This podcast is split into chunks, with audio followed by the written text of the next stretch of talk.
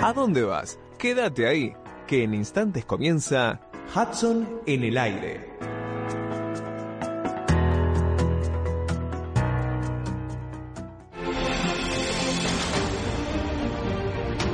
Arinfo. 20 años llevando la mejor programación y la mejor música. Desde la ciudad autónoma de Buenos Aires, transmite arinfo.com.ar, más que una radio. arinfo.com.ar, más que una radio.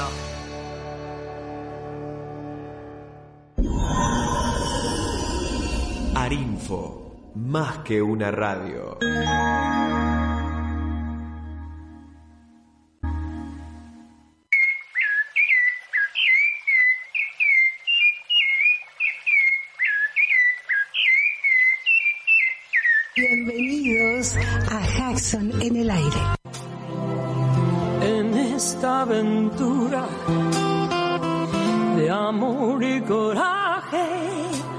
Solo hay que cerrar los ojos y echarse a volar. Y cuando el corazón galope fuerte, déjalo salir. No existe la razón que venza la pasión,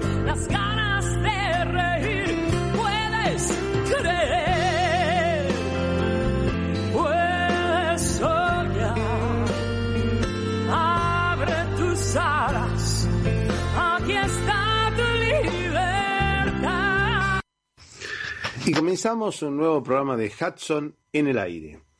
Bienvenidos, bienvenidos a este nuevo espacio. Ustedes saben que Hudson en el aire le transmite todas las novedades del Parque Ecológico y Cultural Guillermo Enrique Hudson o eh, William Henry Hudson o Guillermo Enrique Hudson. El Parque Ecológico es un lugar que tiene unas 54 hectáreas en cuyo centro se encuentra el solar natal donde naciera el naturalista y escritor Guillermo Enrique Hudson allá en 1900 1841. Este solar hoy día forma parte de una reserva, de una reserva natural de usos múltiples, y en el centro se encuentra el museo, el Museo Histórico Provincial, donde naciera el escritor.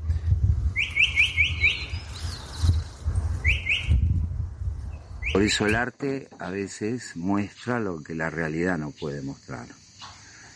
Y bueno, eh, en colación con la obra de Hudson, Hudson como artista puede explicar cosas que los científicos no pueden transmitir.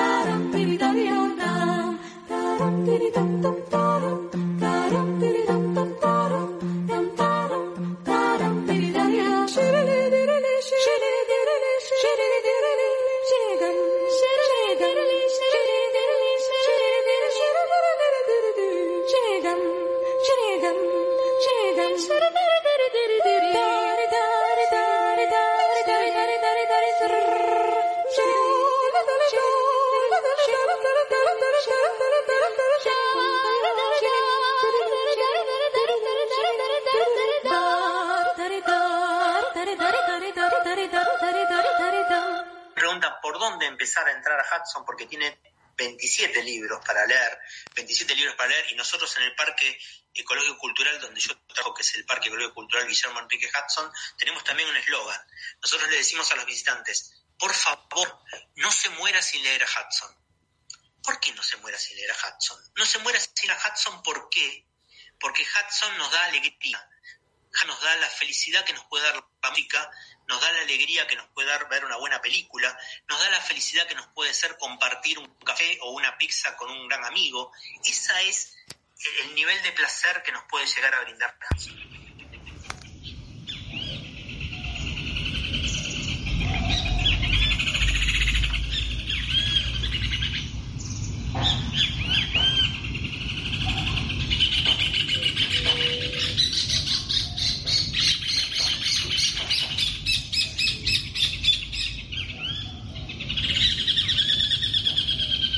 Y comenzamos un nuevo año.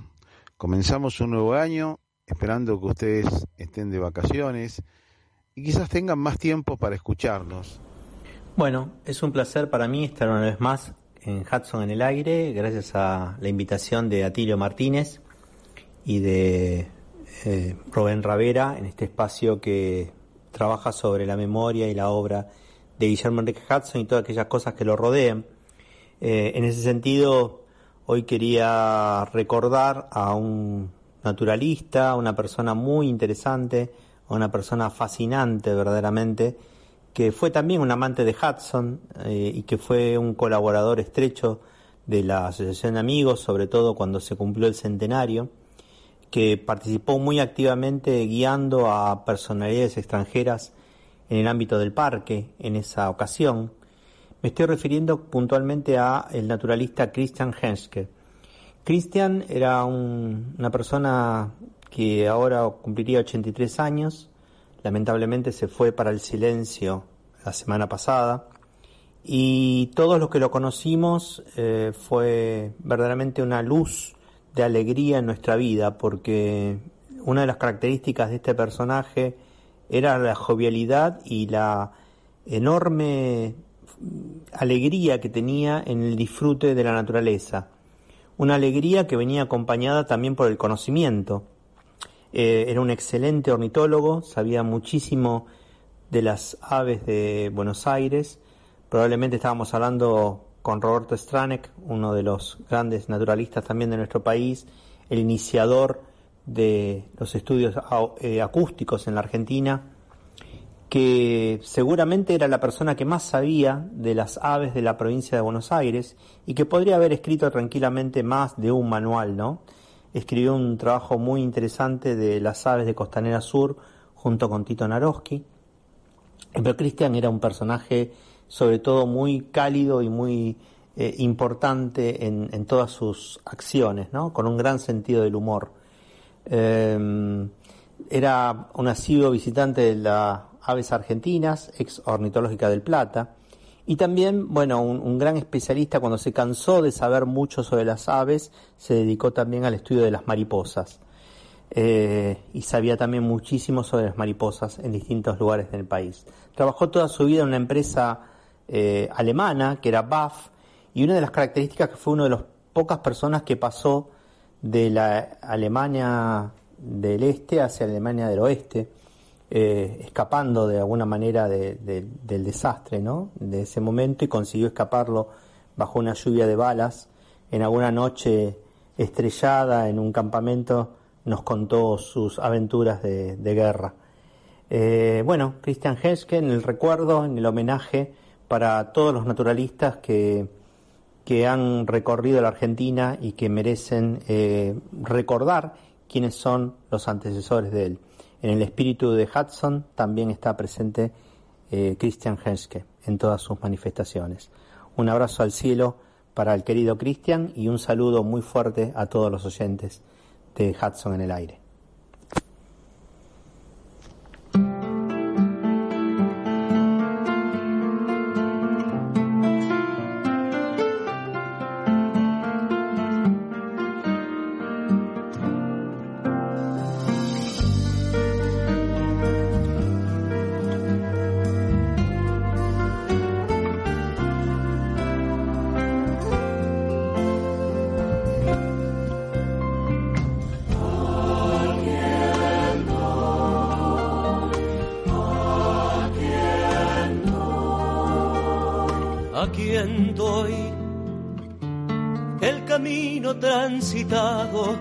Los abrazos y las manos y a la que espera en un llanto. ¿A quien doy la osadía de ser libre y a las cosas que me siguen decirles que ya no estoy? ¿A quien doy mi aventura, hallazgos, mi alegría y mis fracasos? trasnochada esperanza y arrepentido egoísmo y tener que ser Señor.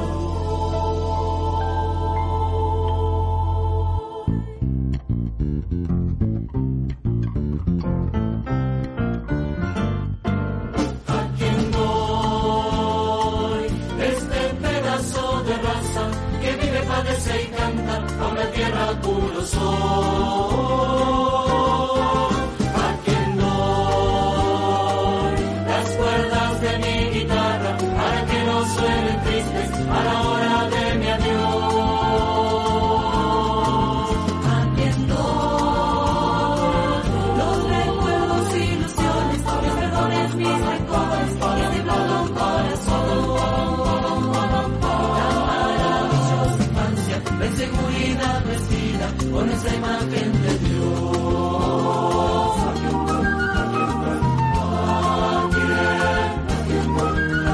¿A quién voy? Dejaré rumores simples, viejas costumbres sentadas a la mesa del dolor. Y les doy las palabras y los signos, el valor de haber vivido, débil de mi razón.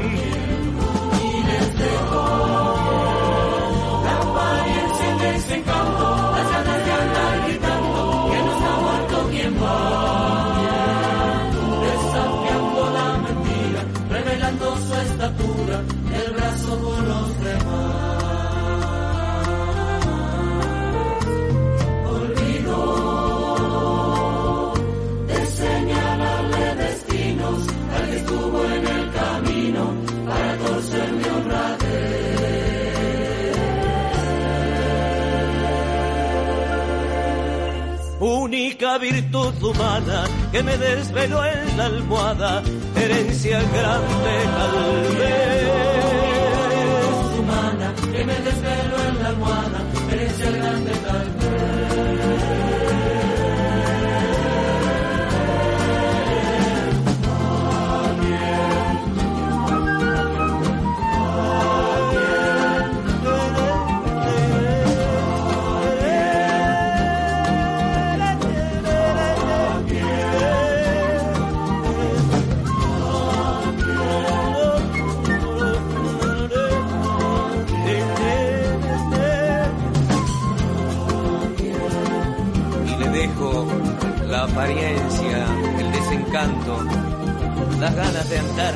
que no está muerto quien va, desafiando la mentira, revelando su estatura del brazo con los demás.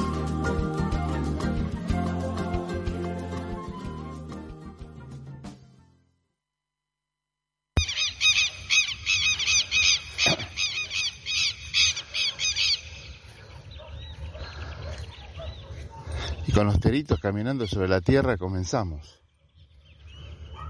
Comenzamos una mañana nueva.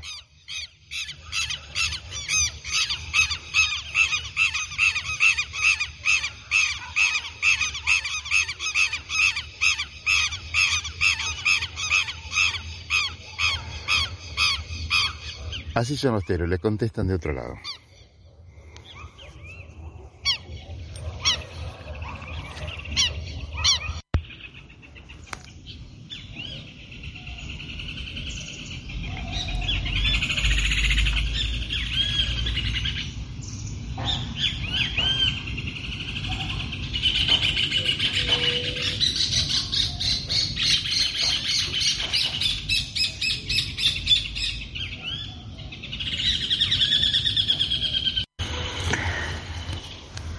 En Caramuchita rescataron la semana pasada un, un urutaú pequeño, un pájaro urutaú, también llamado pájaro fantasma. Esta noticia fue divulgada por los medios de Córdoba, bastante divulgadas, a lo que Rubén Ravera nos cuenta, qué lindo el urutaú, porque es un pájaro misterioso, también conocido como cacuy. Hudson escribe en el cuento Marta Riquelme, inspirado en esta ave del norte. Es de la familia del cucú, del cucú europeo. Canta de noche, de ahí el dicho, si salís de noche, te van a agarrar los cucos. Es en realidad, pertenecen al orden de los chotacabras o atajacaminos, donde en Argentina se encuentran varias especies. Marta Riquelme, Hudson habla de esta ave con su nombre vulgar, cacú. Proviene del quechua de los orígenes de los aborígenes. Cacú fue el nombre original del lugar, mal deletreada por los primeros exploradores y escrita como Jujuy. Según se relata, según relata Hudson, el cacú es un ser humano metamorfoseado y que espíritus compasivos transformaron en estas lúgubres aves a mujeres, a veces a hombres, cuyas vidas han sido oscurecidas por grandes sufrimientos y calamidades. Entonces, este relato, este comentario en el chat del centenario fue tomado por Julio Lacarra, quien nos contó que en realidad me atrevo a decir que el cacuy, cacuy eh, no es un vocablo de origen, es un vocablo de origen indígena, pero no quechua. Más bien yo diría chimú, chorote o guaraní com. Y nos manda unos audios grabados por su amigo Luis Salamanca, que escuchamos a continuación.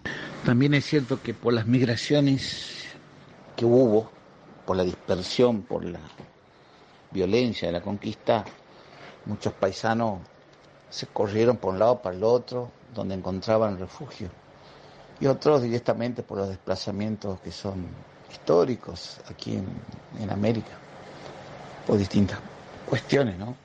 Y por eso en Santiago, una provincia central, cruce de caminos, Córdoba, Cosquín, por ejemplo, siempre hubo un entrecruzamiento de todas las etnias, naciones indígenas que habitaban el territorio central argentino. Pero, claro, todas traían ya una, identidad, un, territorio en la lengua que venía de las culturas más antiguas, que las tenemos que rastrear en la zona de, de México. Ahí están las culturas más antiguas. Y después en Bolivia, claro, en Bolivia, Tehuanaco, en Perú. Y fueron migrando, trasladándose hasta Argentina. Por supuesto que las cuestiones de las lenguas venidas ya más de la selva o de Brasil, por ejemplo, se mezclaron. Y algunas también llegaron, con, incluso con las con los vocablos, con las lenguas que se fueron mezclando, mestizando, algunas predominando sobre otras. Es muy interesante conocer la ruta de, la, de los pueblos por el tema de la lengua. Por ejemplo, en Santiago del Estero. Santiago del Estero, viste que ahí había una cultura guanavirona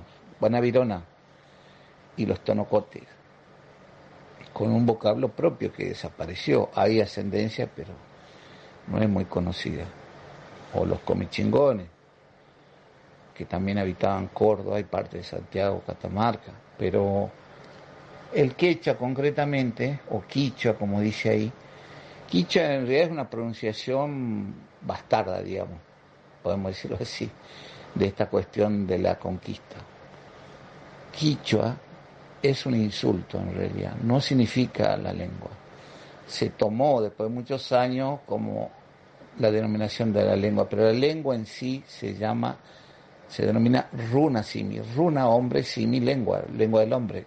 No tenía un nombre propio, no, no, tenía, se llama así la lengua, no, tenía una denominación genérica. Ocurre que Quichua, al ser un insulto, los españoles eran bastante, bastante brutos, te digo, porque así, lo que vino al principio no era lo mejorcito, vos lo sabés. Vinieron con la espada y con la cruz. Y a medio a violentar todo. Entonces vos imagínate, venían de siglos de la Inquisición, de siglos, no de años. Estábamos todavía en la Inquisición. Trasladaron toda esa brutalidad inmediatamente acá. Y entre ellas el choque ese violento de la cultura y de las lenguas. Por lo tanto, no es, vos imagínate, es difícil imaginarlo, pero hagamos el ejercicio. Lo único que escuchaban eran insultos, porque aquí nadie hablaba español. Y uno de los insultos era quichua. ¿Sabes qué es quicho? Quicho o quechua. Significa el que me invade, me avasalla, el que me agrede, el que me viola. Es un, es vocablo conceptual. Entonces, ¿qué hicieron los muchachos? Dijeron, estos hablan quechua o es el pueblo quechua.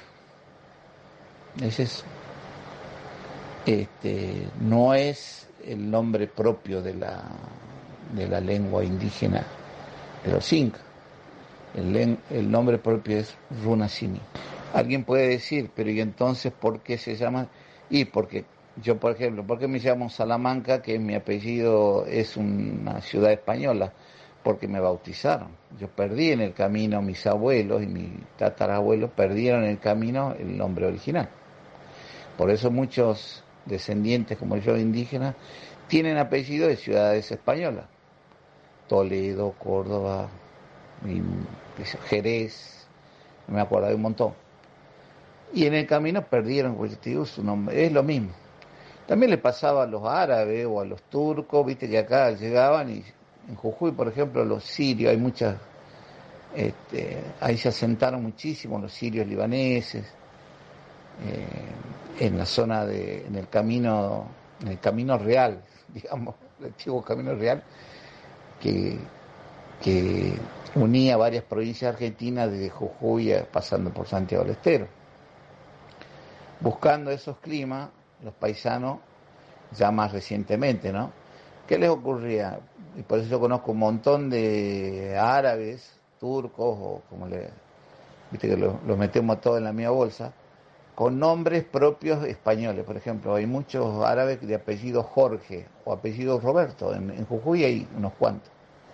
De apellido tienen Roberto, o si no, este, otros más comunes, Iván este, no como nombre, sino como apellido. ¿Y por qué? Porque también, claro, cuando los anotaban no sabían cómo hacerlo, porque no entendían la entonces les, todos ustedes se llaman ahora apellido Roberto y chao. Así. En el camino pasó de todo ese tipo de barbarismos. Estamos hablando hace 200, 100, 100 años, Igual que de todos modos el relato no deja de ser la metáfora esa o esa esa ¿cómo se esa transformación fantasmagórica te diría. No deja de ser interesante claro lúgubre. Interesante para saber de dónde viene realmente no porque eso no es americano eso viene de Europa.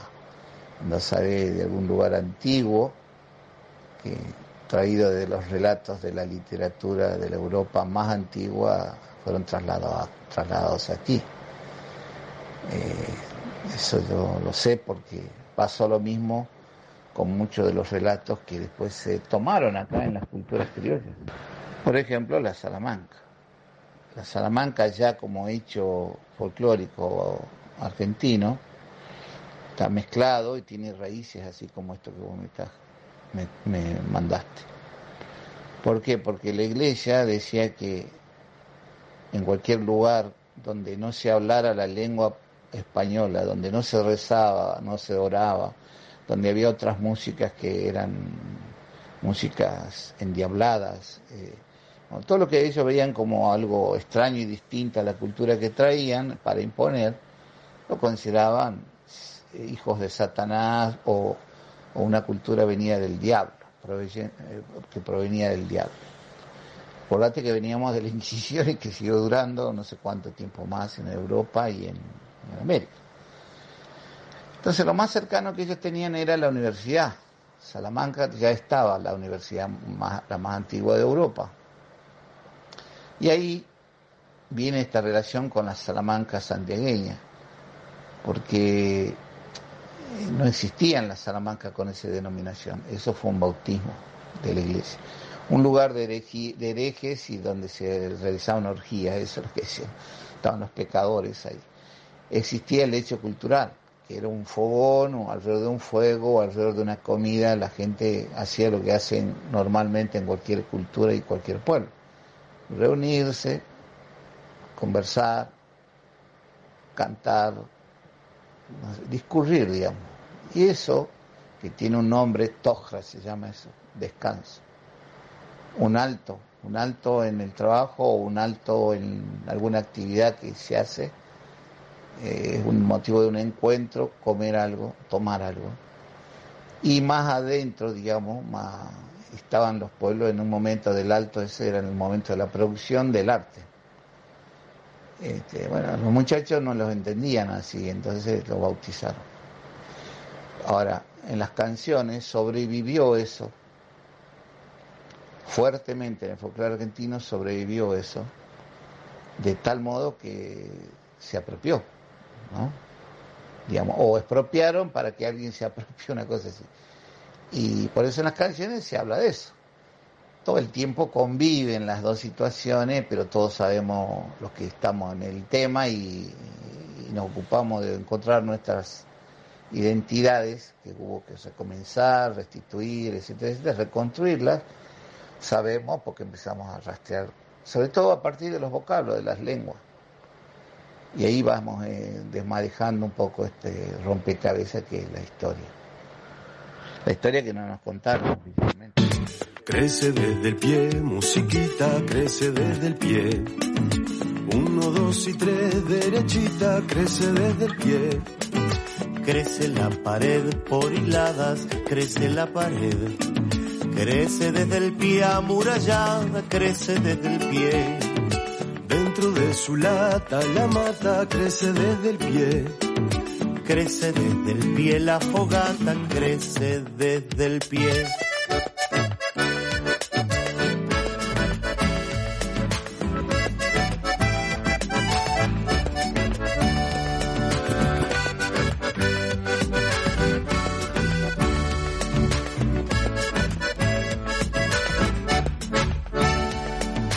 Crecen los mejores amores, crecen desde el pie. Para sus colores las flores crecen desde el pie. Crece desde el pueblo, el futuro crece desde el pie. Anima del rumbo seguro crece desde el pie. Cantan para usted los cantores, crecen desde el pie. Un poco de fe y los tambores pueden florecer.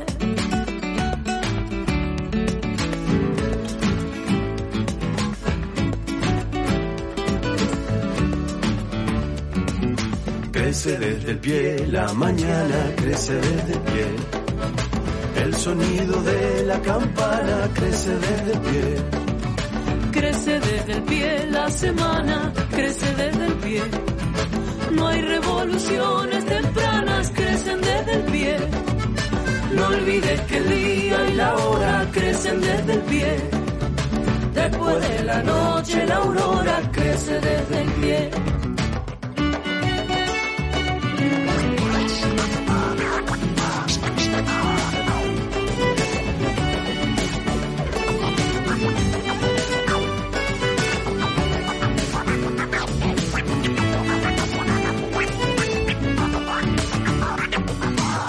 Crece la pared por hilada, crece la pared.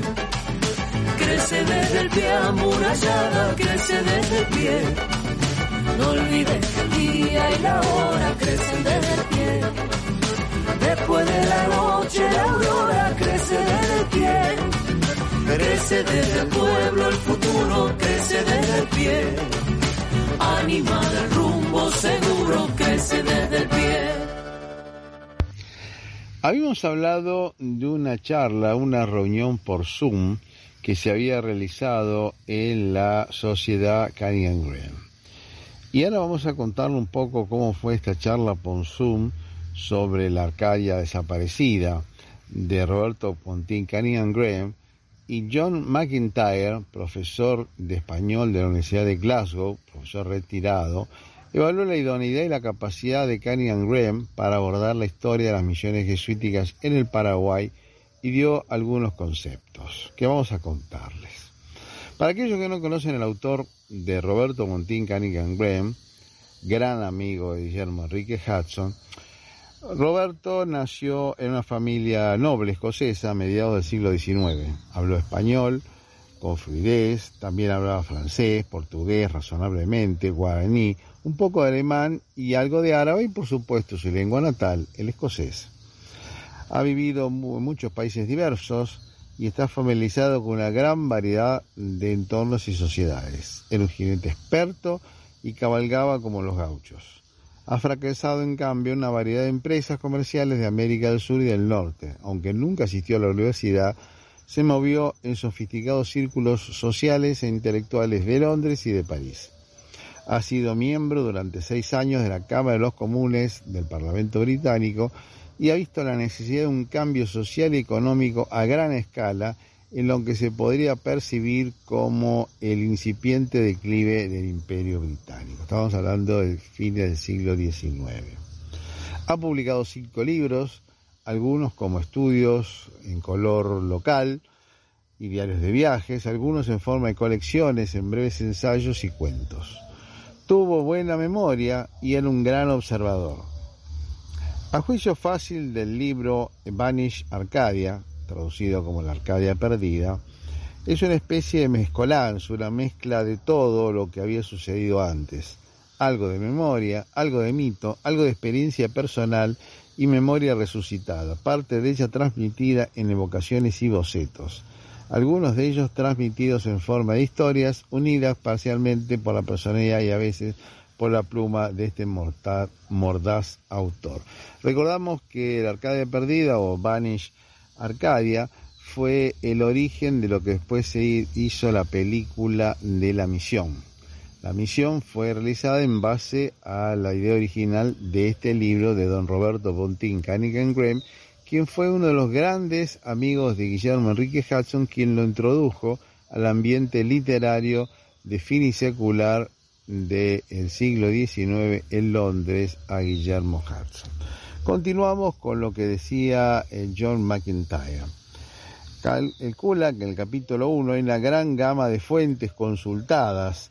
También se ha referido a los informes de los jesuitas sobre las experiencias en la región del Paraguay y se han encontrado comentarios franceses e italianos. También ha registrado varias interpretaciones. Y continuando con la charla de John McIntyre, nos recuerda que don Roberto había registrado gramáticas y vocabularios guaraníes, así como catecismos de estilos de preguntas y respuestas en guaraní para explicar las creencias cristianas básicas. Había localizado un interesante intercambio de cartas entre el rey español y el virrey del Perú, allá en 1639. Esto es también muy importante el material publicado y realizado por el padre Antonio Ruiz de Montoya, Ustedes saben que el padre Montoya fue el primer padre jesuita que hizo el primer diccionario guaraní, o sea, el primer, la traducción guaraní, la primera la hizo el padre Montoya. Eh, la Compañía de Jesús, recordemos, fue fundada en 1534. Los misioneros jesuitas llegaron por primera vez a, La Guairá, allá en 1586, y en 1608 el rey Felipe III firmó las cartas de patente para autorizar a los jesuitas a proceder con la conversión de los indios locales. Su primer asentamiento permanente entre los guaraníes de la zona fue Loreto. En poco tiempo también se fundaron otras reducciones u otras eh, misiones eh, con el nombre de San Francisco, Javier, San José, San Ignacio y San Pedro. La opinión estándar es que estos sitios jesuitas de lugares remotos protegían a los indios tanto de los escomenderos españoles como de los grupos de asalto que había eh, en, los portugueses enviados desde Sao Paulo. Se cree que estas primeras estaciones o reducciones del noreste se acumulaban hasta una población de 40.000 habitantes, bajo el cuidado y la protección de unos 120 misioneros jesuitas. McIntyre señala que la corona española de los primeros días de la conquista en América era muy consciente de su deber de proteger las poblaciones nativas descubiertas en estas tierras, algo que ningún otro imperio aspiraba en ese momento, incluido el imperio de la corona portuguesa. Y esto es muy importante porque mientras tanto en las tierras muy lejanas los colonos no en ignorancia, sino ignorando los mandatos de los predicadores y reyes, se aferraban a sus mercedes de tareas, ya los indios asentados en esas tierras, el incumplimiento de las órdenes de Madrid se resume quizás mejor en la frase obedezco pero no cumplo. De modo que el feudalismo y la servidumbre feudal, incluso la esclavitud virtual para los indios, persistieron en Sudamérica eh, durante varios siglos, durante unos 300 años. Los colonos españoles de América del Sur envidiaban a los portugueses de Brasil porque la esclavitud estaba permitida para la ley portuguesa. Y continúa esta interesante charla. Nosotros le hemos contado un pequeño resumen de McIntyre de la charla de La Arcadia Perdida de don Roberto Bontín Cunningham Graham, que recordamos fue uno de los mejores amigos de Guillermo Enrique Hudson y fue quien lo introdujo al ambiente literario de Londres, del Londres finisecular. Pequeña luz me vas aclarando, con tu fulgor me voy despertando, pequeña luz que vas dibujando, con tu rayito me voy templando, pequeña luz, pequeña luz, vuela a mi lado. En su fueguito viajo, él me anida en sus brazos avivando la llama. Me va recuperando. De nube en nube vamos, nimbos atravesamos, cirros que sueltan olas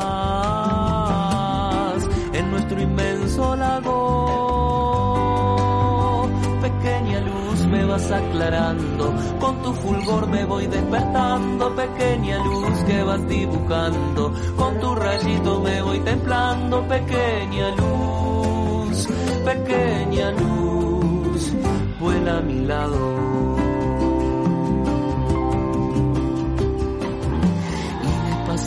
Va curando con el candor de su regazo. Todo lo que dejó la pena cuando quebró mi alma entera. Y el remolino de la vida agita siempre melodía. Solo deseo en cada giro volverte a ver volverte a ver volverte a ver pequeña luz me vas aclarando. Con tu fulgor me voy despertando, pequeña luz que vas dibujando, con tu rayito me voy templando, pequeña luz, pequeña luz, vuela a mi lado.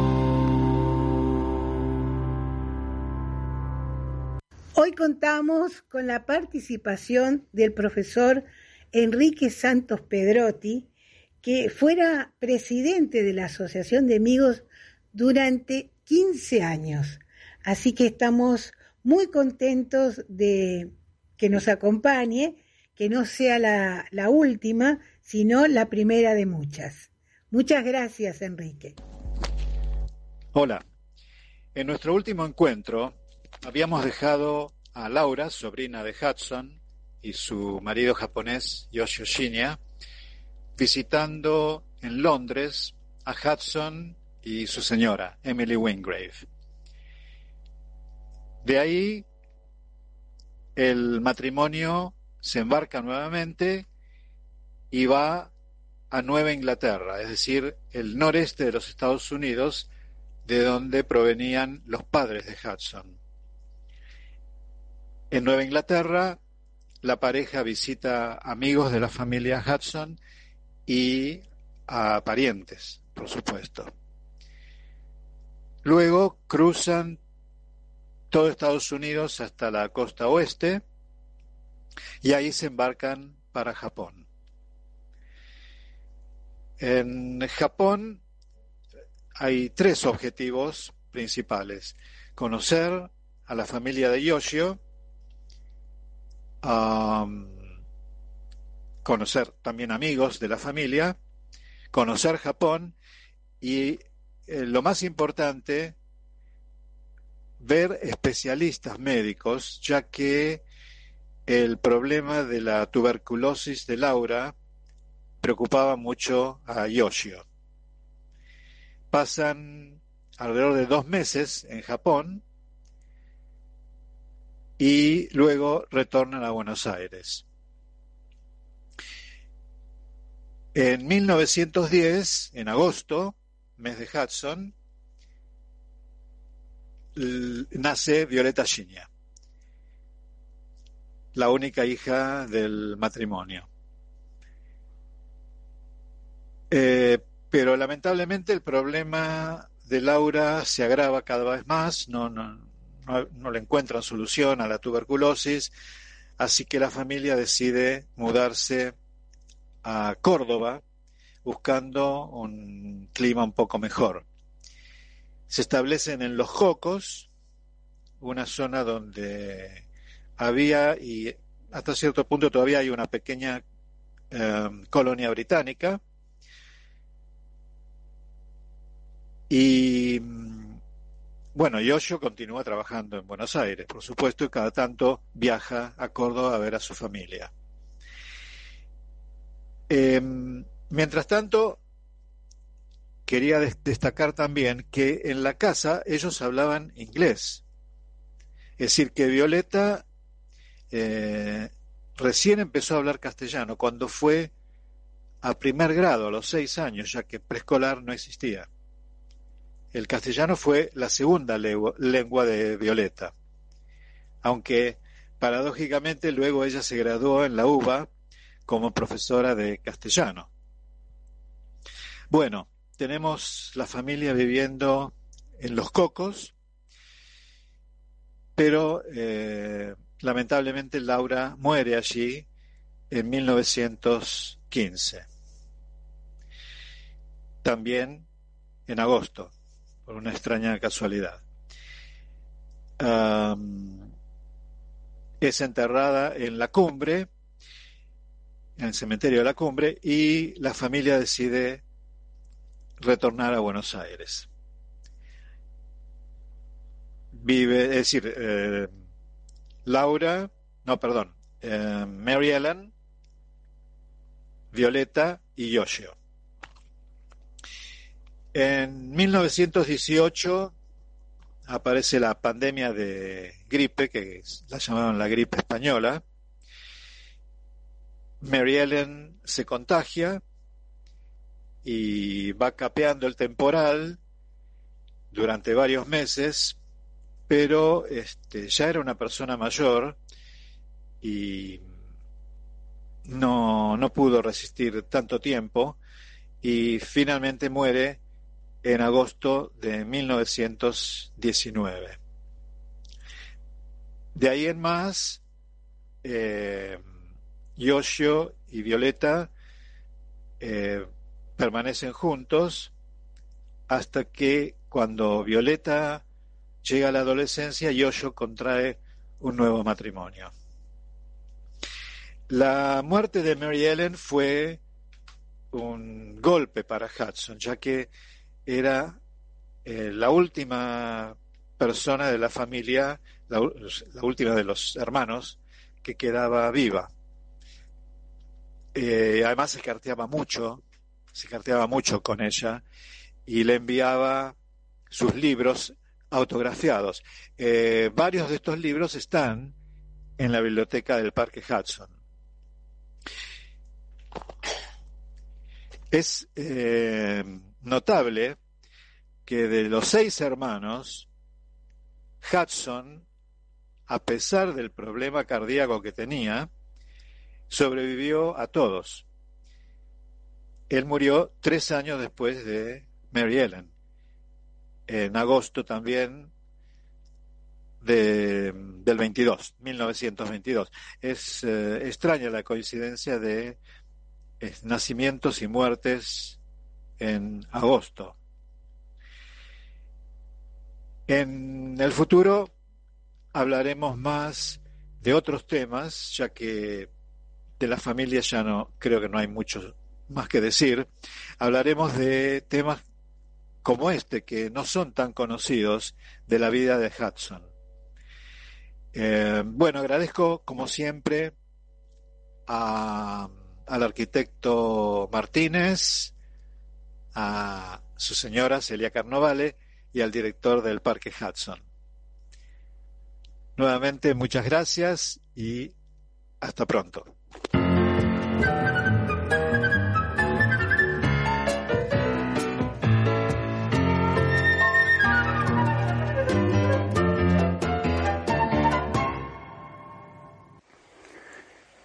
Bien, se acerca el Día Internacional de la Mujer y me pareció apropiado recordar eh, la, figura de, la mujer en la obra de Hudson eh, a través de un texto que escribió eh, Jorge Pickenheim, Jorge Oscar Pickenheim, que se llama El sino paradójico de Guillermo Enrique Hudson, editado por Corregidor. Él dice, también en este caso podríamos hablar de paradojas, porque quien fue siempre un hombre recatado en sus efusiones sentimentales y guardó estricta reserva sobre su vida íntima, quiso sin embargo a las mujeres con honda pasión. Me sobran motivos para sospechar, indicó Alicia Jurado en una nota publicada hace algunos años, que después de los pájaros nada le interesó tanto como las mujeres. Así, del condado de sus abuelos, se llevará a modo de recuerdo no la imagen de la estupenda catedral, sino la de un rostro de ojos azules que le sonríe, en busca de Guillermo Enrique Hudson, artículo publicado en el suplemento literario de la Nación, Buenos Aires, 19 de noviembre de 1967. Varios biógrafos lo presentaron a Hudson como si hubiese sido un empecinado misógino, así lo hizo por ejemplo Ezequiel Martínez Estrada, modificando uno de los rasgos fundamentales de su personalidad, ya que enamorado de la naturaleza en todas sus formas, lo estuvo también de las mujeres. Estas aparecen idealizadas en algunos de sus cuentos y novelas, donde se las identifica con flores y pájaros. Tal ocurre con Soleta, en una, edad, en una era de cristal, con Rima en Mansiones Verdes y con Marta Riquelme en El Ombú. Igualmente con Margarita y Dolores en La Tierra Purpúrea. Hay un pasaje al finalizar el capítulo 7 de este relato que transcurre en el Uruguay altamente sugestivo, dijo Hudson. Siempre me apasionó la belleza. en una puesta de sol, en la forma de algunas flores silvestres, como la verbena, que en ese país llamaban margarita, y especialmente en los colores del arco iris que se extienden por encima de aquellas nubes tormentosas cuando pasan hacia el este mirando la tierra humedecida. Pero aunque ello despierte en mi espíritu un atractivo fuera de lo común, considero que hay algo todavía superior, la hermosura femenina. Tienen las mujeres un poder magnético que atrae mi corazón. Hudson, alejado de los frívolos placeres, fue asediado por un sinnúmero de amigas, con las cuales mantuvo firme correspondencia epistolar. Recatado, pidió que le devolviesen las cartas que les había escrito para destruirlas antes de morir. Además, y por disposición testamentaria, los albaceas Weiner Hooper y Ernst Bell tuvieron que incinerar todos los manuscritos que hallaron en la casa de Hudson. Según Morley Roberts, en su autorizado libro William Henry Hudson, A Portrait, Londres, eh, editorial Evelyn Nash and Grayson, 1924, el escritor temió que se publicasen datos inconvenientes sobre su vida privada y por eso dispuso quemar o hacer quemar todas aquellas cartas. No obstante, como lo comprobaría Alicia Jurado, después, años después, este deseo suyo no se cumplió totalmente. He leído centenares de cartas suyas, muchas de ellas inéditas, en archivos y bibliotecas, que están a disposición de los investigadores, afirmó en su importante estudio publicado por el Fondo Nacional de las Artes en 1971. Roberto Cunningham Graham, el gran escritor, que fue amigo de Hudson y que tan de cerca lo llevó a conocer, advertiría, advertiría, escribió apasionadamente sobre el amor y según parece con bastante experiencia. A su vez, don Miguel de Unamuno, después de leer La Tierra Purpúrea, exclamó, Hudson vivió y sintió lo que un hijo de la banda oriental, nacido y creado en ella, no había visto ni sentido. Sacó el alma de esos lugares encerrada en sus mujeres, para dárnosla en este libro. Admirado, quiso agregar todavía. ¿Y qué mujeres? Paquita, Dolores, Margarita, Mónica, Anita, Demetria, Candelaria, Cleta. Por ella solo viviría este libro.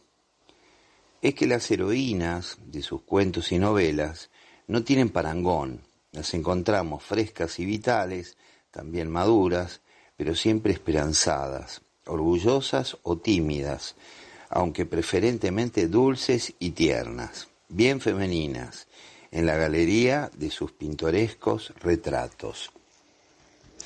Así la etérea rima, ninfa sublime que llena de alegría el bosque donde mora, Marta Riquelme, bellísima, a quien los hados castigan injustamente, la, la protagonista de Fan, The Story of the Young Girl's Life, la poética Tecla, envuelta en brumas de misterio, y Yoleta, que convive en medio de aquella fantasiosa era de cristal.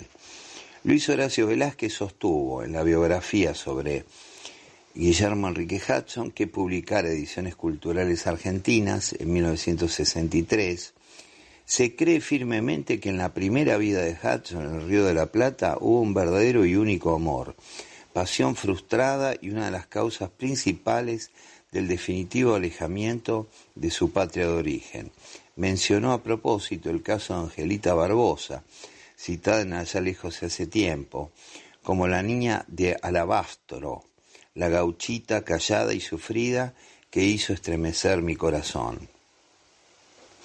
A veces Hudson en sus relatos presentó a criaturas de poca edad, comparables a las tiernas alicias que el novelista británico Charles Dodson, Dodson conocido como Lewis Carroll, eligiera como protagonistas de sus cuentos. Producto de tal interés por la infancia en la serie angelical de heroínas hudsonianas, Dora, Mav, Priscilla, Rosemary, Millicent, Melissa, Lillian y Dolly, que asoma en las páginas de The Traveler Little Things en su gracia, frescura e ilimitada pureza. Las amigas que más influyeron sobre, sobre Hudson actuaron junto a él durante los últimos años de su existencia. Tuvo sobre todo en el otoño de su vida un gran amor, el de su discípula Etheline Gardiner, a quien conoció cuando era secretaria de la Royal Society for the Protection of Birds. Era bastante menor que él y disponía de rasgos finos, grandes ojos de mirada profunda y un trato delicadísimo. Ambos apreciaban del mismo modo las manifestaciones de la madre naturaleza, sentían un cariño fuera de lo común por los animales, especialmente por las aves, y se deleitaban escuchando música. De las muchas cartas que se escribieron entre 1901 y 1922, solo se conocen unas pocas. Hay descendientes de Miss Gardiner que conservan otras, a cuya publicación se oponen por considerarlas demasiado íntimas, que fueron citadas por Ruth Tomalin en su notable ensayo sobre William Henry Hudson, Londres, eh, Green Nature Series, eh, Winsberry Limitada, 1954, reeditado en 1982.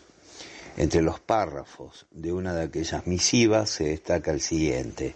Para mí, y espero que para ti también, no son necesarios el tiempo, ni la lúcida razón, ni la intuición que revela el oculto significado de las cosas, ni el bien o el mal que pueda haber anidado en ellas. Bástenos verificar que resulta bueno encontrarnos intensificando siempre nuestras relaciones cotidianas. Y si, dentro de 20 o de 50 años, otras personas llegasen a conocer nuestro secreto, ¿qué supones tú que dirían? Que mi, amistad, y más que amistad contigo, fue la mejor influencia que conocí, la más dulce y purificadora. Por esa causa, soy un hombre mejor, además de intensamente feliz.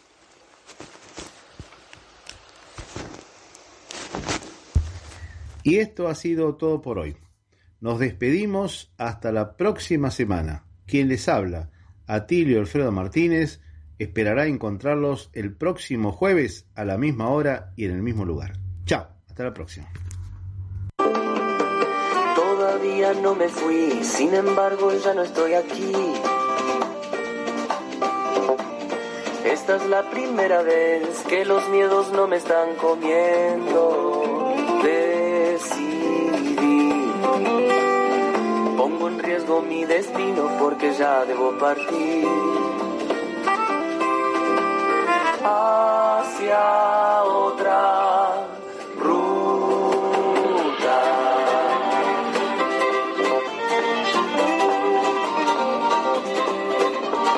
Veo despertarse en mí pensamientos que creía perdidos.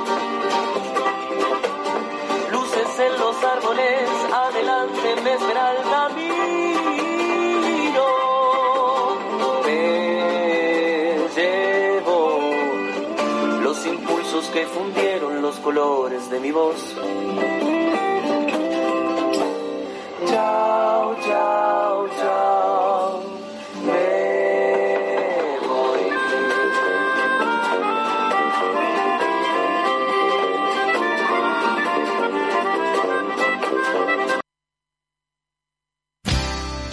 Desde la ciudad autónoma de Buenos Aires, transmite arinfo.com.ar. Más que una radio. arinfo.com.ar. Más que una radio.